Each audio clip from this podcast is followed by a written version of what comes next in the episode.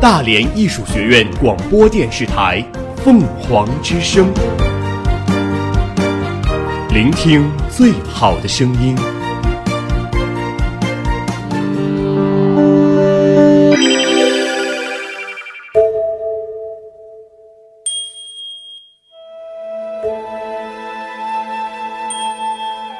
驼铃悠悠，传来张骞出塞的脚步；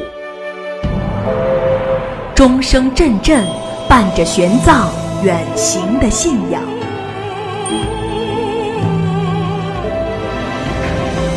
而现在，共筑一个信念：丝路故事，带您重温丝路情怀。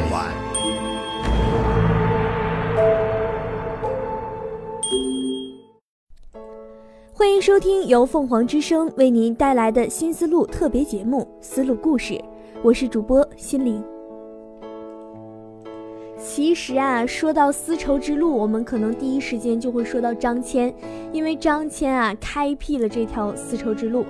那也正是因为这条丝绸之路的开辟，致使这些在丝绸之路上的国家，无论是从政治、经济、文化等等方面，都达到了一种交融、互相促进、互相影响的局面。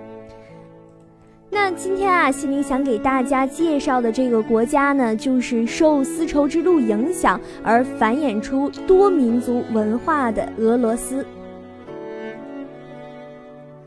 俄罗斯欧洲部分和亚洲部分南部地区，在古代和中世纪时期就与丝绸之路息息相关，尤其在中东地区政治不稳、东西方之间贸易联系面临危机时，其重要作用数次凸显。丝绸之路的数条支线是保障欧亚地区商贸往来在数个世纪保持不断的最重要因素。那今天我们就从丝绸之路主线以北的地域选择了数个具有代表性的文化区，像是南西伯利亚、西西伯利亚南部和乌拉尔南部等与丝绸之路建立了紧密的政治和经济联系的地区。伏尔加河中下游地区，这是丝绸之路和大伏尔加航路交汇的地域，与波罗的海沿岸相连接。高加索地区则是古代主商道的组成部分。到了近现代时期，随着国际商路重心逐渐转向海洋，丝绸之路逐渐退出了历史的舞台。然而，上述地区之间建立的文化经济联系仍然在不断的发展，在不同程度上影响着民族文化的发展进程。直至今日，多民族和多宗教文化仍是上述地域社会文化发展的重要因素。这些地域一体化进程在各个历史时期都是以互惠互利的内外部联系为基础的。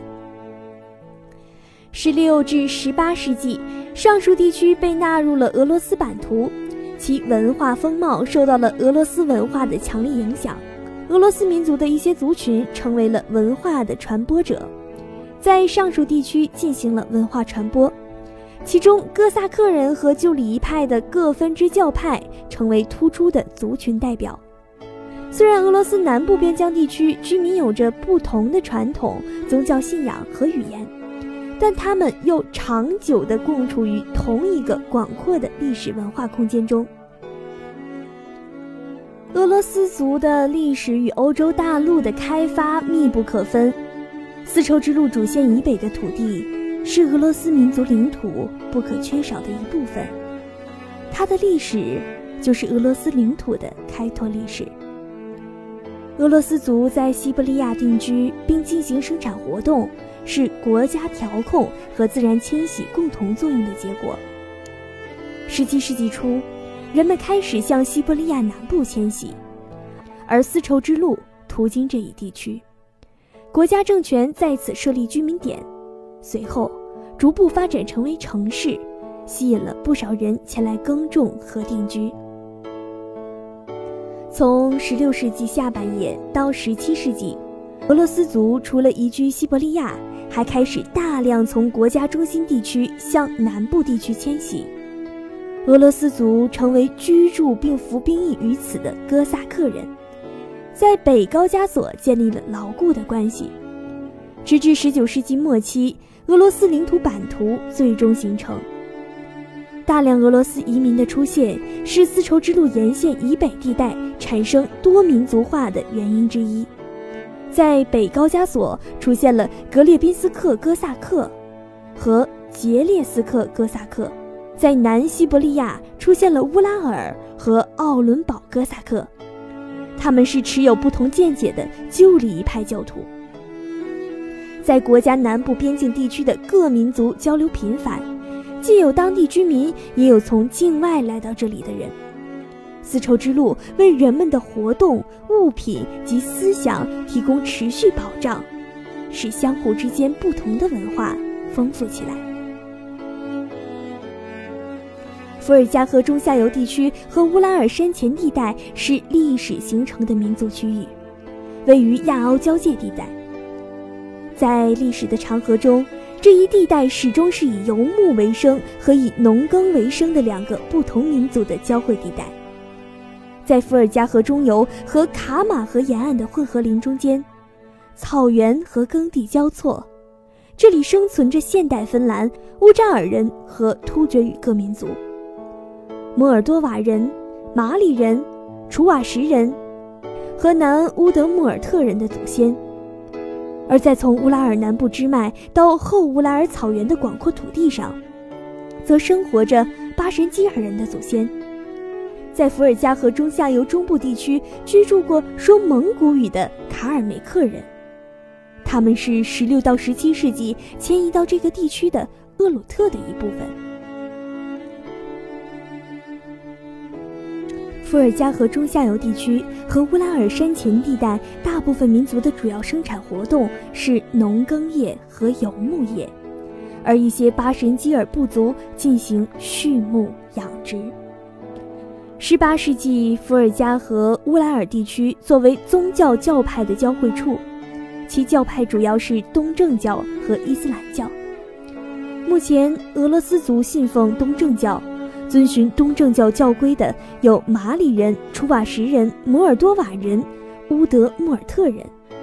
相对于东正教、伊斯兰教的普及和推广，主要是在伏尔加河的中下游地区，也就是巴什基尔人的居住地区。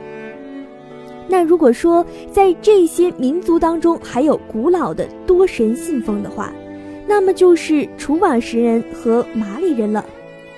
据土著文化的研究，他们的民族文化与中亚和亚洲非常的接近，像是西伯利亚的普利奥比人和厄鲁特人等。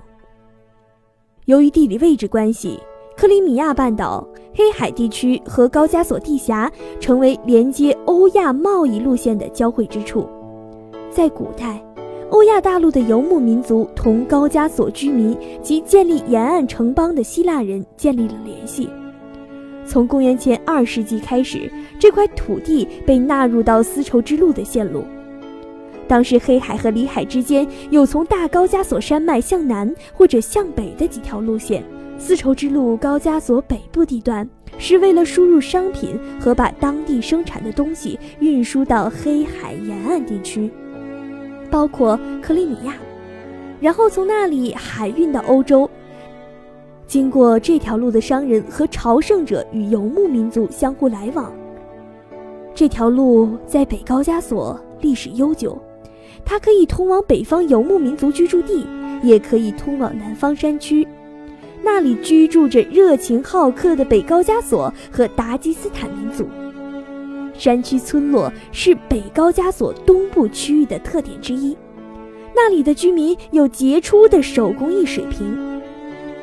从公元十一世纪中期开始，当地养蚕业成为重要的产业。由于临近丝绸之路，高加索地区民族的许多生产工艺高速发展，同时保存了地区民族的古老传统。这种现象一直持续到十九世纪末、二十世纪初。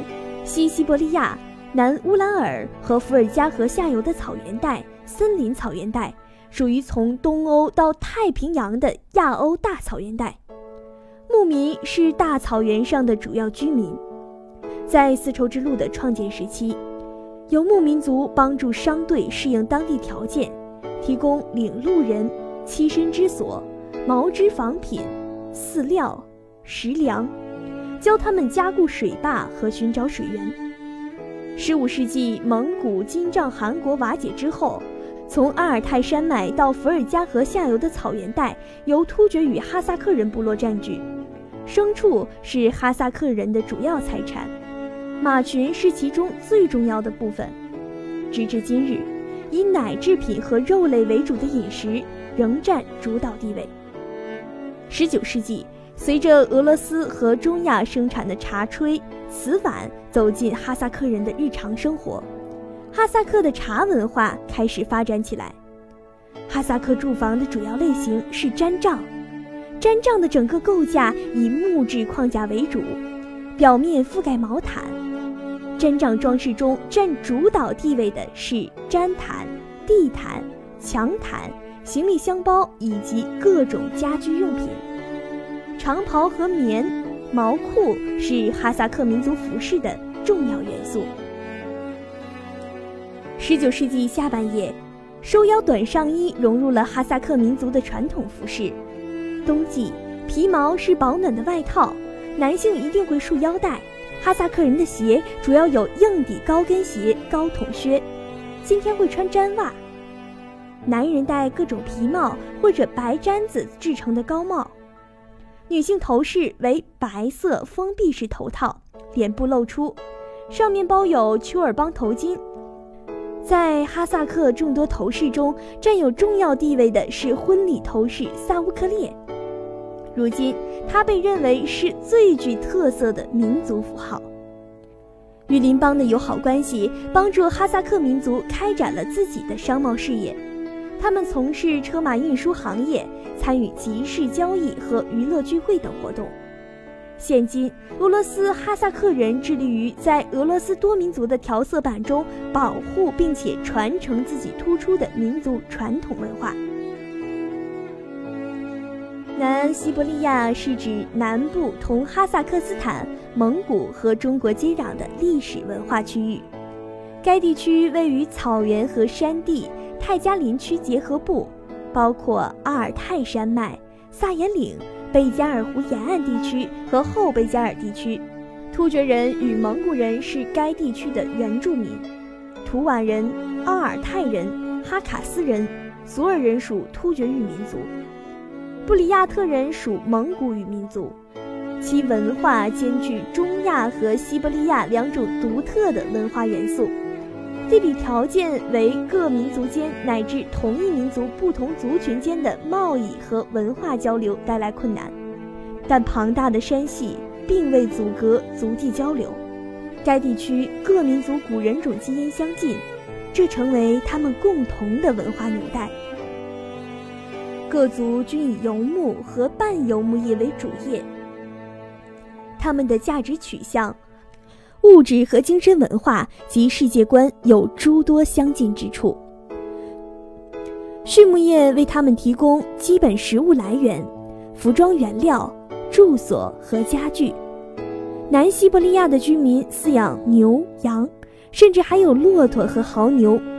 但马始终是他们经济和文化活动的中心。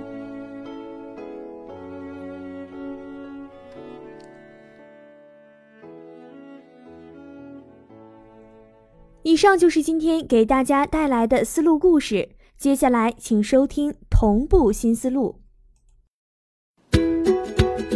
明德精义，崇实尚美，一切为了学生，一切为了教学，一切为了学院发展。明德精义，崇实尚美，一切为了学生，一切为了教学，一切为了学院发展。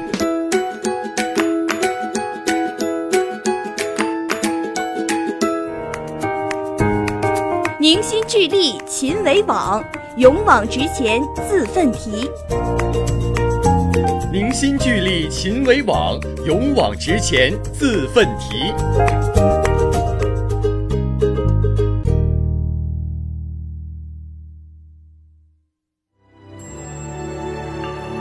千年之约，丝路情；文明传承，和文化。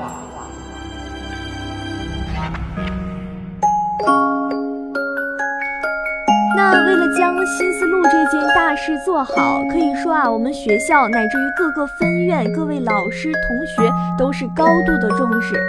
舞蹈组的同学们基本上每天都是早出晚归的在排演，而且是一次又一次的连排。那他们排演的具体情况又是怎样呢？下面请听我台记者张琳琳为您带来的前方报道。学姐你好，我们来自大连艺术凤凰之声广播电视台，想采访您几个问题，可以吗？嗯，可以。嗯，听说呢，我们学校最近呢有了这个新思路的演出。那初次接触这个新思路的演出剧本的时候，带给你的感觉是什么呢？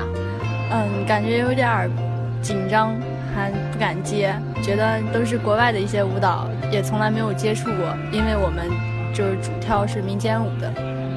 那想必也是给了你们很大的这个压力。那您参加的哪个节目呢？你在这个节目在整个过程中又充当什么样的部分呢？嗯，我参加了有两个，一个是新丝路，还有一个是哈萨克斯坦。嗯，这两个节目反正就是，嗯，两种风格吧。嗯，像哈萨克斯坦是属于就是维族的那种感觉，但是还有它。其中有它那个特色。那你们这个排练可以说非常的辛苦，那能不能问一下你们具体每天的排练时间是多少呢？我们每天排练时间基本都是早上九点到中午的十一点半，嗯，然后下午是十二点半到下午的四点，然后四点，然后五点多到晚上的八点。真的是非常的辛苦，那可不可以跟我们分享一下，说你们在这个排练过程中遇到了哪些困难和趣事呢？困难特别多，因为大家都没有接触过这种类型的舞蹈，所以就感觉特别难找，导演排起来也特别困难，然后大家，但是大家都挺努力的，一遍一遍在练。想必这个新思路的排嗯排练呢，虽然说非常的辛苦，但也给你自己带来了怎么样的这些收获呢？嗯，接触了不一样的舞蹈，就是学的更多了。像在学校只是局限于中国的古典舞呀、民间舞呀、芭蕾，但像这样是接触了国外各个国家的，像非洲舞啊、印度舞呀、哈萨克斯坦、巴基斯坦这些没有接触过的。大家现在都在挑战。学姐，你学了几年舞蹈？嗯，今年大三，今年是第六年了。第六年，我十八才学的舞蹈。那你是非常热爱舞蹈？你学的是哪个种类的呢？嗯，古典舞和中国民间舞。可以简单介绍一下，说您最喜欢哪一支舞呢？嗯，喜欢维族，维族比较高傲一些。那大概一曲下来，嗯，你你演了这么一个很好的这么一个曲目的话，需要多久时间呢？想要就是能出一个成品舞的话，看自身吧。你如果就是认认真真的跳吧，一个礼拜就可以。像我们像来大一上课，基本上一节课就是一个组合，就是三分钟左右就学完了。那像我们大一，我们都知道，像我们播音系啊，说到了期末会有这个汇报演出。那你们舞蹈系在这个期末的时候会有一个怎么样的呈现呢？呃，我们会把这一学期学的所有的民间舞，然后基基本功，全是像集训，我们都是以组合的形式会汇报。然后，呃，民间舞的话，每个学期都是有分配的各个民族。嗯，像每个民族基本上要学十个组合左右，然后一学期到期末会就一次性会跳完。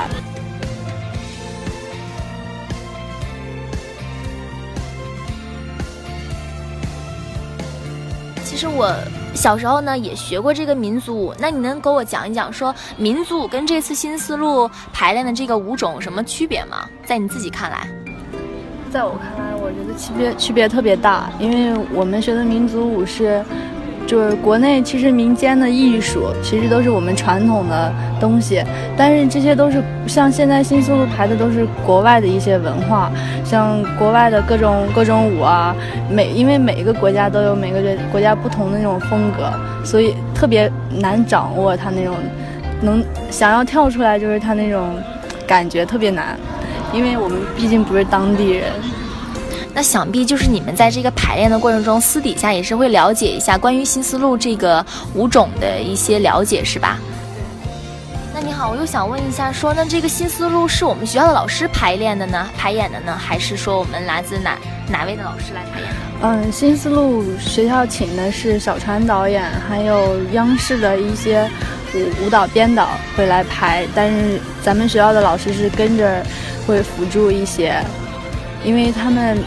人人家就是他们有他们的思想，有有好多东西，我们老师也也是需要向他们学习的，因为我们老师也没有就是接触太多。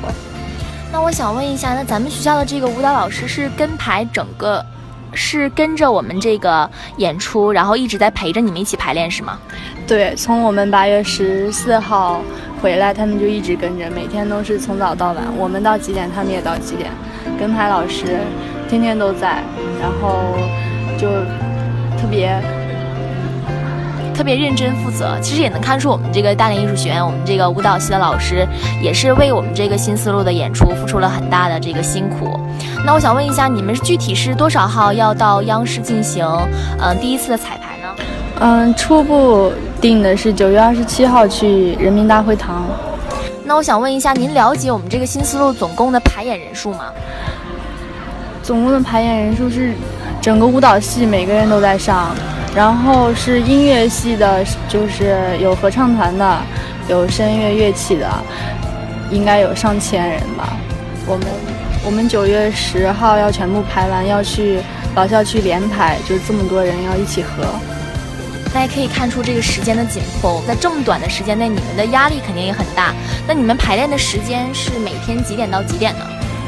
我们排练。都是固定的，就是每天，反正每天早上九点开始，然后中午会有一个小时吃饭时间，然后下午会继续连着排，排到晚上。如果就是今天大家学得快，嗯，动作也风格也能出得来，就会到六点多会结束。但是如果没有达到预期的，会到晚上的八点九点多。哇，真的是非常的辛苦。那如果说我们在排练过程中出错了，我们的老师会不会对我们非常的严格呀？不会，因为是大家都是第一次接触，也不是常那种就是经常跳的，所以刚开始排出错是很正常的。只能就是舞蹈也不是一天一天一天就能练成的，都是一天一天磨出来的，就每天都在自己练习啊。错了再来自己学嘛，多比别人多比别人用点心。其实听学姐说这么多啊，可以看出一个舞台上一个完美的呈现，真的是要在我们的舞台下挥洒很多很多的泪水。也可以听学姐说，我们都知道说这个新思路这么一个演出呢，是上达了几千人的这么一个演出，可以说这个是一个大规模的这么一个呃舞台型演出。那学姐，我想再问一下，这个新思路的在这个排练过程给你带来哪些收获呢？嗯，收获特别大，因为从从来没有接触过国外的一些舞种呀，然后各个国家的风格，尤其这次新思路接就分配的就是接触的国家比较多，有十几个吧，十几个舞种，啊，各个你必须掌握那个国家的地域风格呀什么的，挑这真的是对我们是一种挑战。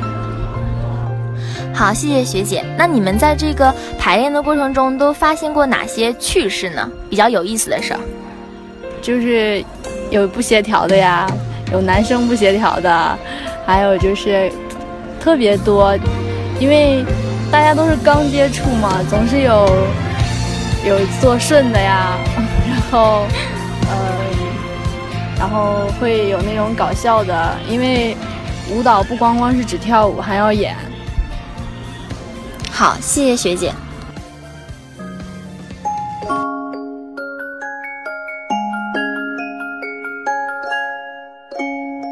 听了琳琳的报道啊，我们可以说是对新思路的进展情况有了一个更加深入的了解。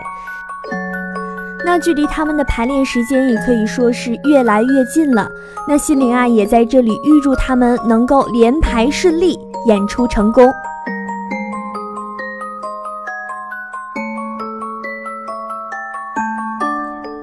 今天的思路故事播送完了，感谢您的收听。在蜻蜓 FM 上搜索“大连艺术学院”，可以同步收听我们的节目。那我们下期节目再见喽，拜拜。